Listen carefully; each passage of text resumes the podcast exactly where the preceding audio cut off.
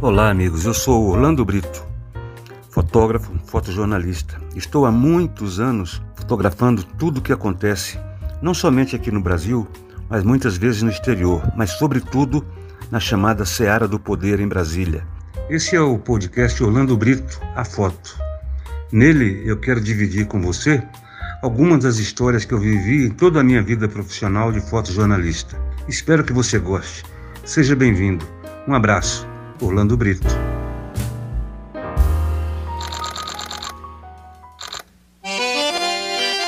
Hoje vou contar para você uma história que eu achei bem interessante. Certa vez eu estava indo de Brasília para o Rio e encontrei-me no check-in o grande Luiz Gonzaga, sanfoneiro, rei do Baião, responsável pela divulgação da música, um dos primeiros artistas brasileiros a unificar o Brasil com através da música e coisa e tal. Ele já oitentão, né? Vestido com aquele chapéu de cangaceiro que ele usava e a sanfona nas costas. Conversei com o seu Luiz ali um pouquinho no, no, antes do embarque e o avião decolou. Muito bem. Ao chegar, me despedi dele, tomei um táxi e fui embora. Cumpri lá minha agenda em São Paulo e na volta do Rio para Brasília, encontrei-me com quem? Com Luiz Carlos Prestes, famoso Cavaleiro da Esperança, né? uma figura importantíssima para a história do Brasil. Ele também oitentão, já quase noventão, aliás. A situação política muitas vezes exige isso.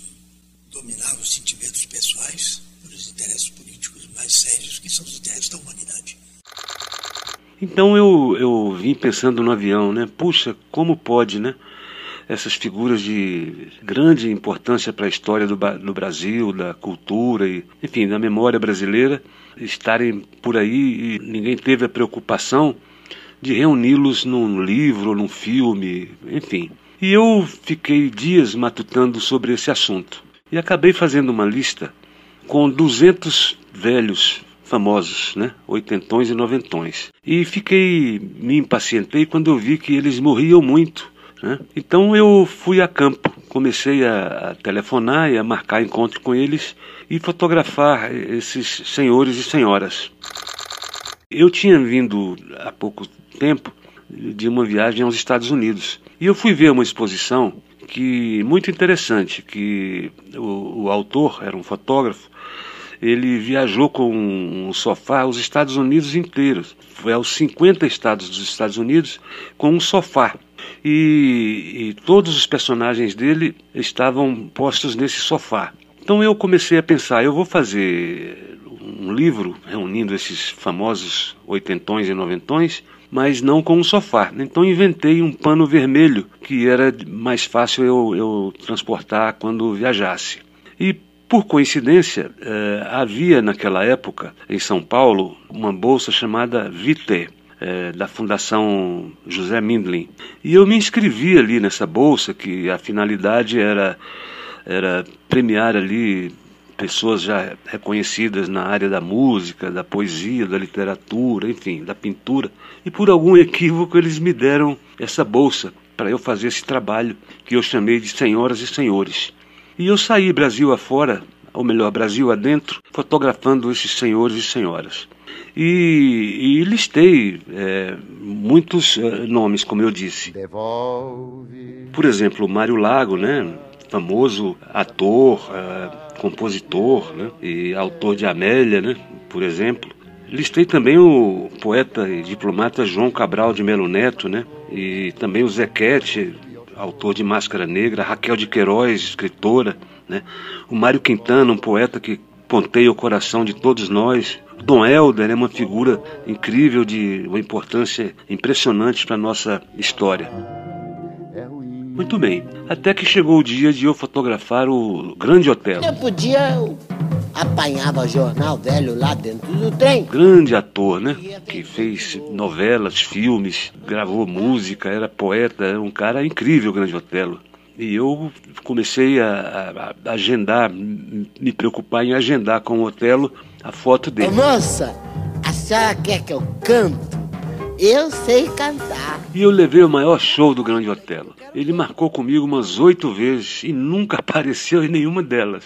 Como eu disse, eu tinha recebido essa bolsa e eu precisava cumprir o meu prazo para entregar. Muito bem, mas daquela vez o, eu achei que o Otelo não ia me dar bolo, porque ele combinou comigo um encontro num bar. E bar era coisa que ele adorava tanto quanto a própria vida, né? E era um botequim bem carioca, é, daqueles que, que, servem ovo cozido, linguiça frita, cerveja geladinha, né? Ficava ali no, no, no bairro Peixoto, ao lado de Copacabana. E lá fui eu, lá pelas onze e meia, tal e qual ele havia combinado. Mais uma vez, nada do grande hotel. Alma de artista, cheia de grande ardor, minha dor vem do meu primeiro amor. Eu falava sempre com a filha do Otelo pelo telefone, agendando um horário e dia, né, da foto. Mas dessa vez ele sumiu.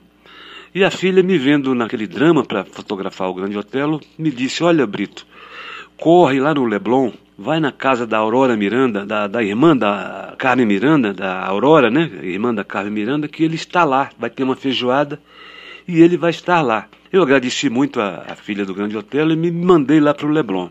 Quando cheguei lá, me anunciei na portaria e disse o meu problema e a Aurora Miranda pediu que eu subisse. Quando cheguei lá, quem é que estava na porta me esperando? Grande Otelo. e ele fez a maior festa. Ele era um tremendo ator, realmente era um tremendo ator. Fez a maior festa, me deu um abraço, tomou caipirinha comigo, aí começou a declamar, piscar para as moças, contar histórias. E mas de repente ele ficou impaciente, queria ir embora, né? Queria mudar de lugar, ele era muito inconstante, o Otelo. E eu desci com o grande Otelo o elevador. Eu já havia estendido na portaria da, do prédio, numa cadeira de vime, o meu tecido vermelho, aquele tal que toma parte em todas as fotos de todos os meus personagens. E ele sentou-se ali e foi quando eu pude fazer essa foto aí, do Grande Otelo, como se fosse um trono né, da cultura e da música, da arte, enfim, que ele representa para o Brasil. Enquanto o negro bebe, o Guarani batalha, o português trabalha. E eu fiquei muito feliz. Muito bem, o Otelo tomou um táxi e o táxi começou a andar. Uns 20 metros depois, eu ali recolhendo o meu filme ainda, o táxi parou, o Otelo saiu, voltou até mim e disse: Ô Brito, quando é que esse livro sai? Eu falei: Olha, Otelo, eu, eu, o livro vai sair em, em novembro. Ele me deu um abraço, entrou no táxi e se foi. Impressionante. Na festa do lançamento, é, que foi no, no, no dia 26 de novembro de 93, eu, para a festa, eu convidei o, o Silvio Caldas e o Carequinha, né, que também são personagens do livro. Muito bem. Foi uma festa incrível. De repente, é, aparece na televisão uma edição extra. Era o anúncio da morte do Otelo, que tinha sofrido um infarto fulminante em Paris. Incrível. No dia que eu estava fazendo o lançamento do livro, do qual ele é um essencial personagem, ele estava morrendo. Que figura aquele Otelo. Então a foto que eu fiz do Otelo para mostrar para você hoje é essa aí. Espero que você tenha gostado da história. um abraço. Agora, a senhora me dá um tostão.